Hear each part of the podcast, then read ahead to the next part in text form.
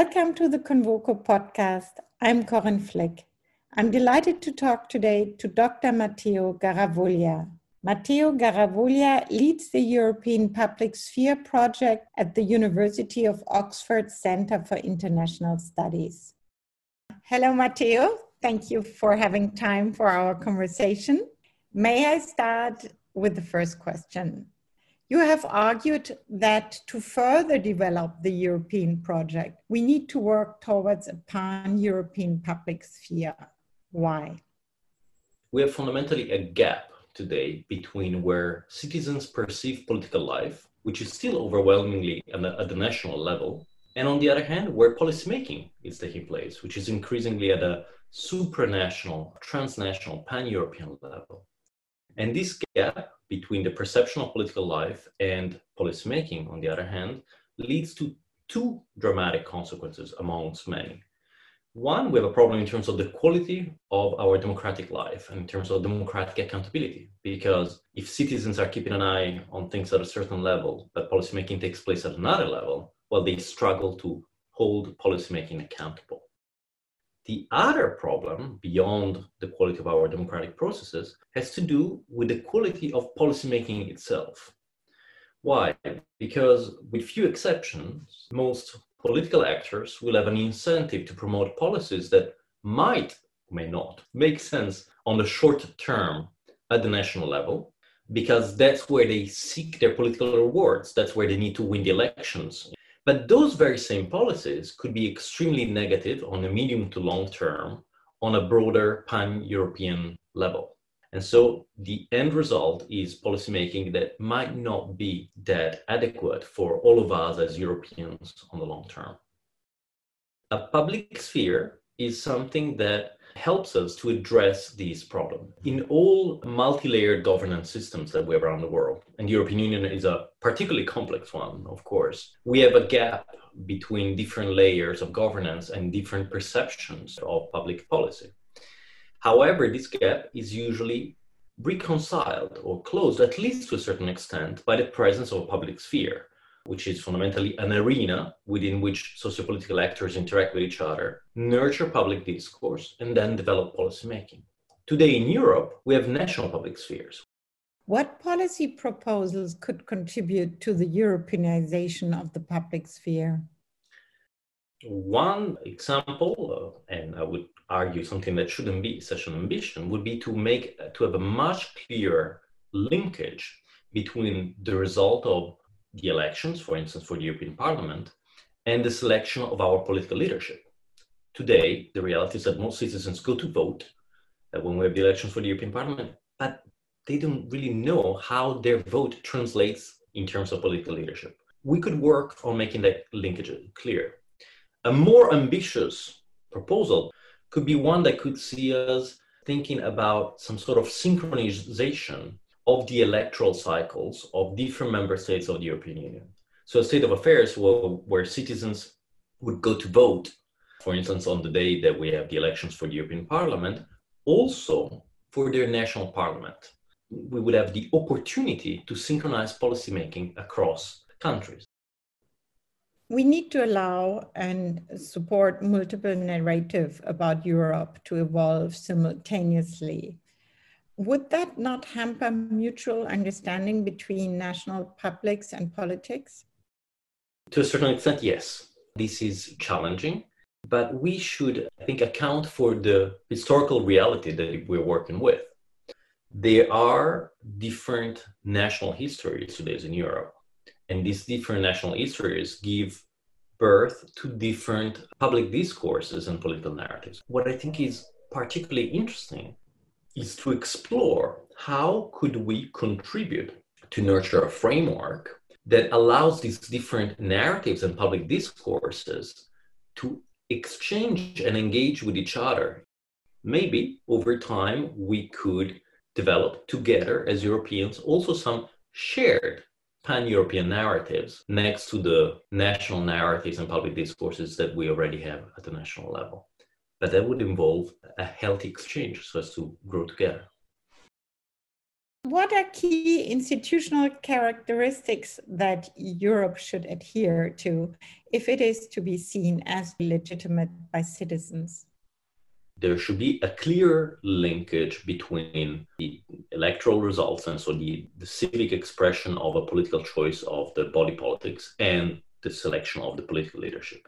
Two other things that come to my mind we have to acknowledge the historical significance and legitimacy of the nation state. Whilst the European Union and the European project is an entity that has gone beyond the nation state already today, more than any other region of the world. And in that respect, the European Union is a lab. Uh, we're doing a, we're going through an extraordinary experiment. We have to acknowledge that for the overwhelming majority of citizens, the nation state is still the socio-political community that has the most legitimacy. The, the last point, and I think that's increasingly important, I think we should provide, to find ways to provide opportunities for civic engagement beyond the nation state. Do we focus too much on Brussels when thinking about how to increase cooperation in the EU? there's a danger. First of all, by rushing to Brussels, so to speak. If we think about Brussels as a way to find solutions immediately, we go to a place that is characterized by the presence of multiple veto players. Each member state, each national government, in a vast number of policy areas, is able to block any proper decision making process and, and, and stop maybe many other member states from moving forward uh, we also have a second problem.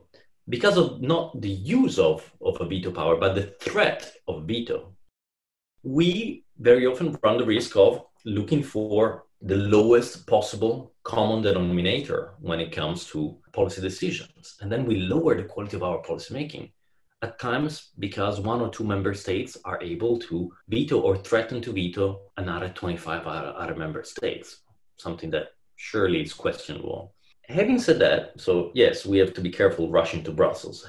Brussels does play a fundamental function, which is to counterbalance, at least to a certain extent, or to recompose what nation states and national governments perceive to be their own national interest. This sounds all very clear if I listen to you, and I would say immediately, let's do it.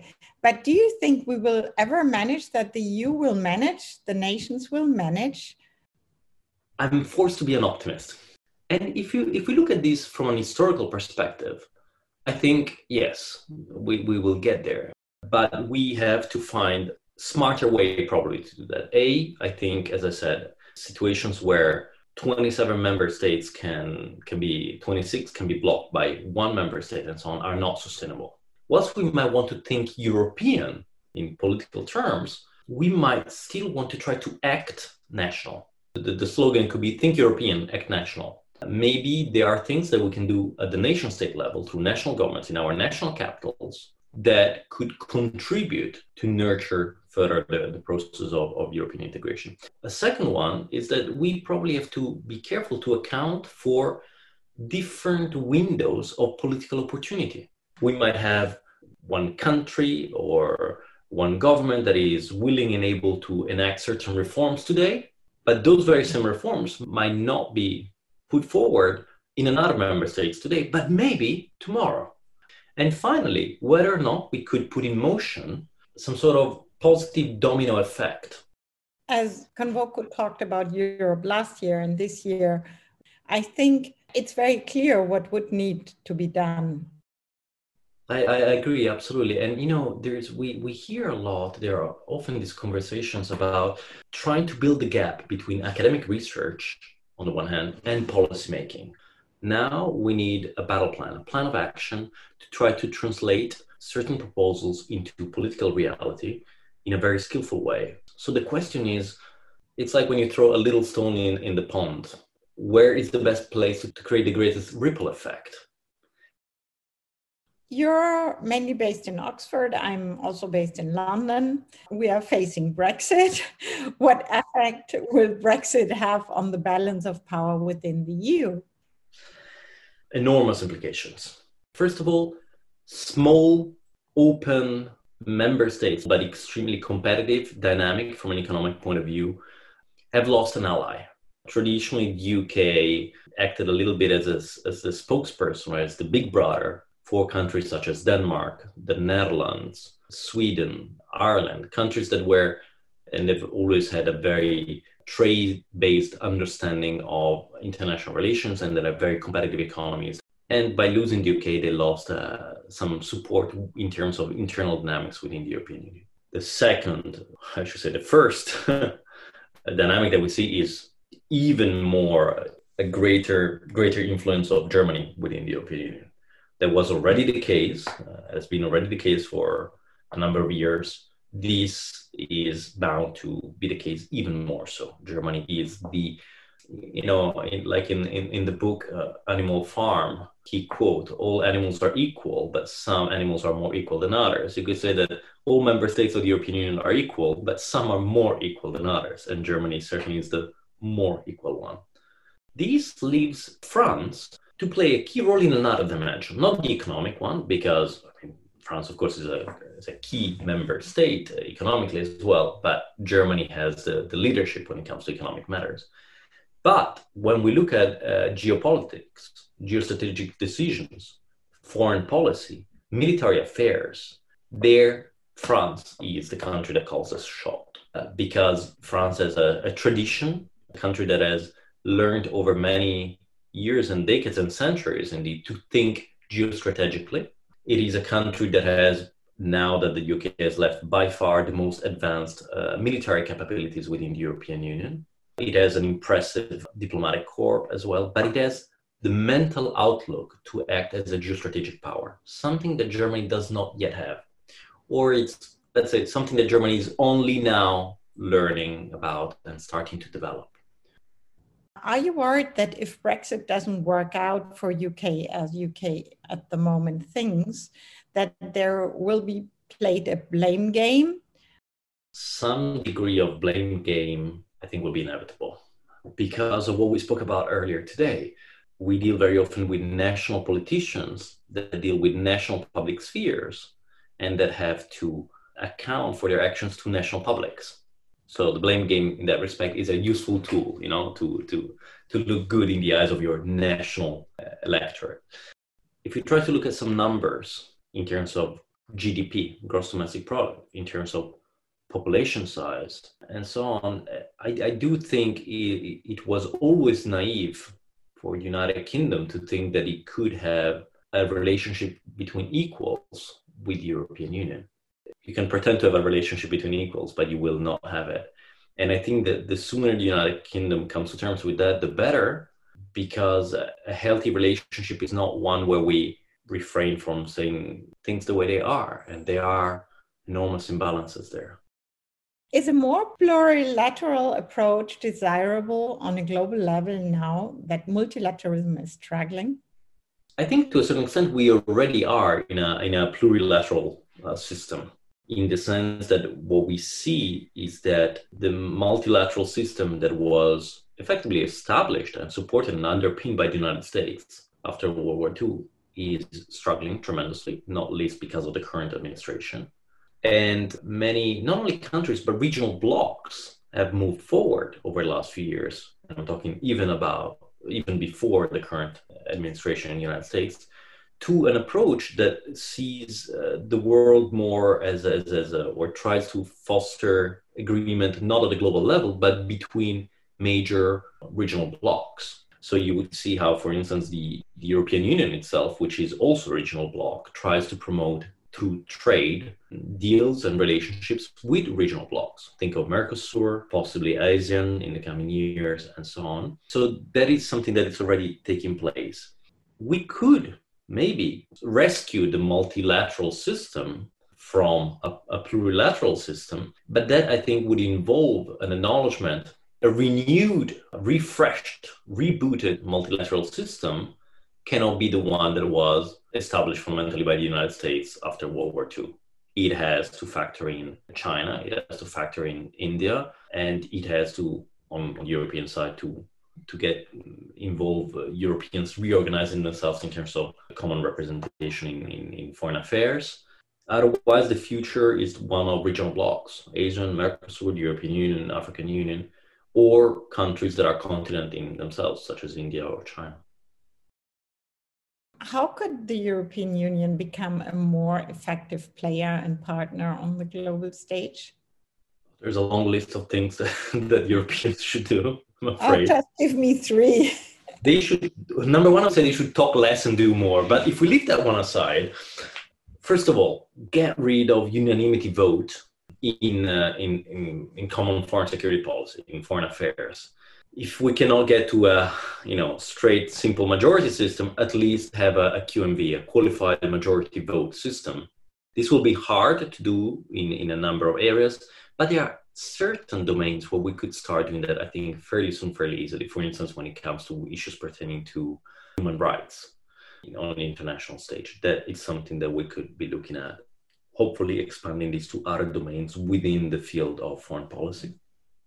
We could also be thinking about the establishment of a small but standing European expeditionary high intensity force. That is to say, uh, the ability to project power worldwide. We wouldn't be looking at big numbers or extraordinary expenditure. That is a, is, is a political choice, but to have the tools to project power in a targeted way when and if on the global stage. Today, France is virtually the only country within the European Union that can do it, and it can do it by itself. You have some other countries that have some limited capabilities in that respect. But as Europeans, we struggle to do that. Final question, Matteo. How will society change following the current crisis? What is your greatest fear and what is your greatest hope? My greatest fear is that policymakers, elected officials, representatives of our democracies might not have the capacity, the skills, the speed, the time to keep up with technological change. And therefore, that our legal systems and our societies are ill equipped to come with cope with the enormous challenges that come to our societies when it comes, for instance, to issues pertaining to big data, privacy, regulations, and, and, and civil liberties that, that come together. The fast technological change is challenging. I think that is something that I'm extremely worried about because I see uh, policymakers uh, constantly lagging behind the reality of things.